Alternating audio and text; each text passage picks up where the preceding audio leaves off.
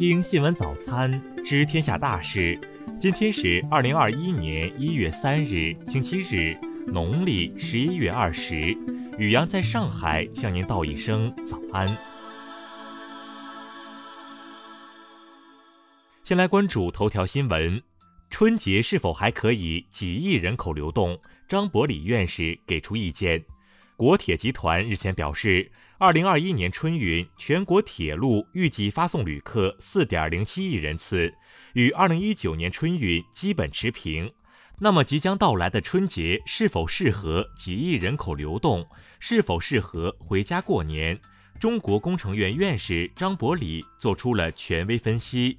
张伯礼说，二零二零年国庆节期间，我国几亿人口流动都没有事儿，大家可能觉得春节还可以流动。但是不行，因为季节不同，寒冷非常适合病毒生存。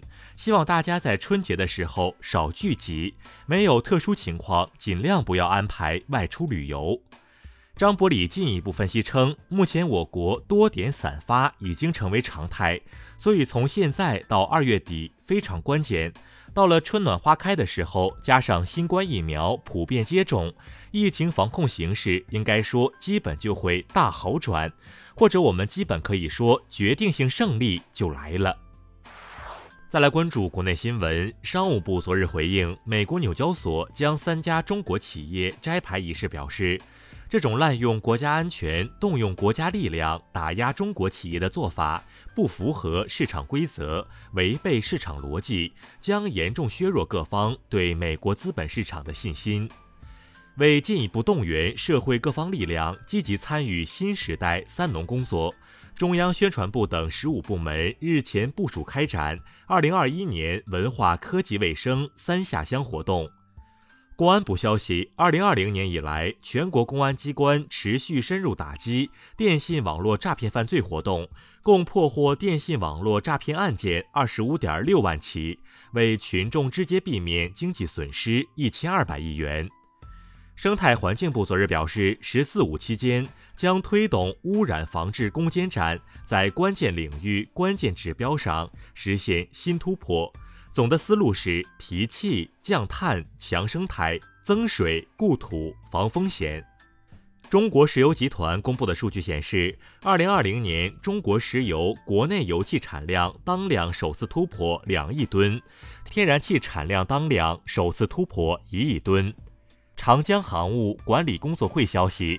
二零二零年，长江航运实现干线货物通过量三十点六亿吨，同比增幅超过百分之四点四，再创历史新高。应急管理部昨日公布了二零二零年全国十大自然灾害，七月份长江淮河流域特大暴雨洪涝灾害、台风黑格比、新疆加湿六点四级地震等灾害在列。河北雄安新区委员会一日印发文件，宣布即日起在雄安新区试行居住证和积分落户制度。再来关注国际新闻，尽管美国疾控中心一再警告不要在假期出行，十二月十八日至十二月三十一日，美国运输安全管理局仍记录了超一千四百万人乘飞机出行。美国一名联邦法官一日驳回了共和党人的诉讼，该诉讼旨在给予副总统彭斯法律权利。伊朗政府日前通知国际原子能机构，伊朗计划将福尔道设施提炼的浓缩铀浓度增至百分之二十。葡萄牙从本月起接替德国，开始担任为期半年的欧盟轮值主席国。葡萄牙总理当日表示，将承担起推动大规模接种新冠疫苗。实现经济复苏等任务。当地时间周六，印度启动全国性新冠疫苗接种演习，以评估全国疫苗接种工作的准备情况。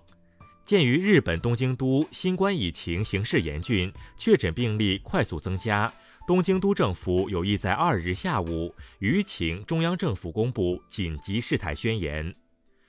联合国儿童基金会一日称，二零二一年元旦当天，全国各地预计将有三十七点一五万个新年宝宝诞生。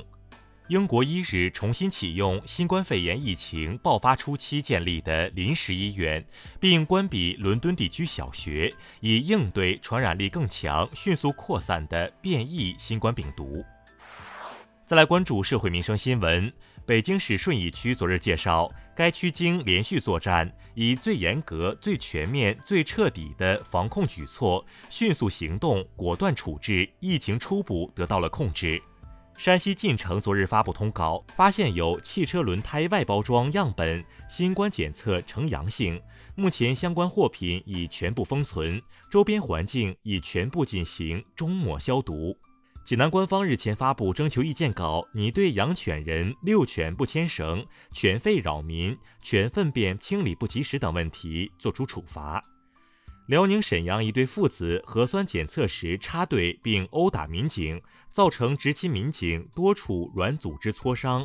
目前二人因涉嫌妨害公务罪被刑事拘留。近日，湖北襄阳一村书记因其女儿与村民发生纠纷，继而持刀威胁对方，民警赶到后及时将其控制，现场无人员受伤。再来关注文化体育新闻，CBA 常规赛继续进行。广东队一百三十二比九十五狂胜新疆队，上海队一百二十二比一百零二战胜四川队。东京奥运会官方近日发布最新指南，其中重启后的首场奥运资格赛将在三月四日打响，而奥运圣火传递仪式将在三月二十五日启动。数据显示，二零二一年第一天，中国内地票房取得五点九二亿佳绩，元旦单日票房刷新国内影史同档期最高纪录。近日，复旦大学携手多国研究团队合作开发了一种可充电新空气电池，对于开发更低成本、更安全的未来储能体系具有重要意义。以上就是今天新闻早餐的全部内容。如果您觉得节目不错，请点击再看按钮。咱们明天不见不散。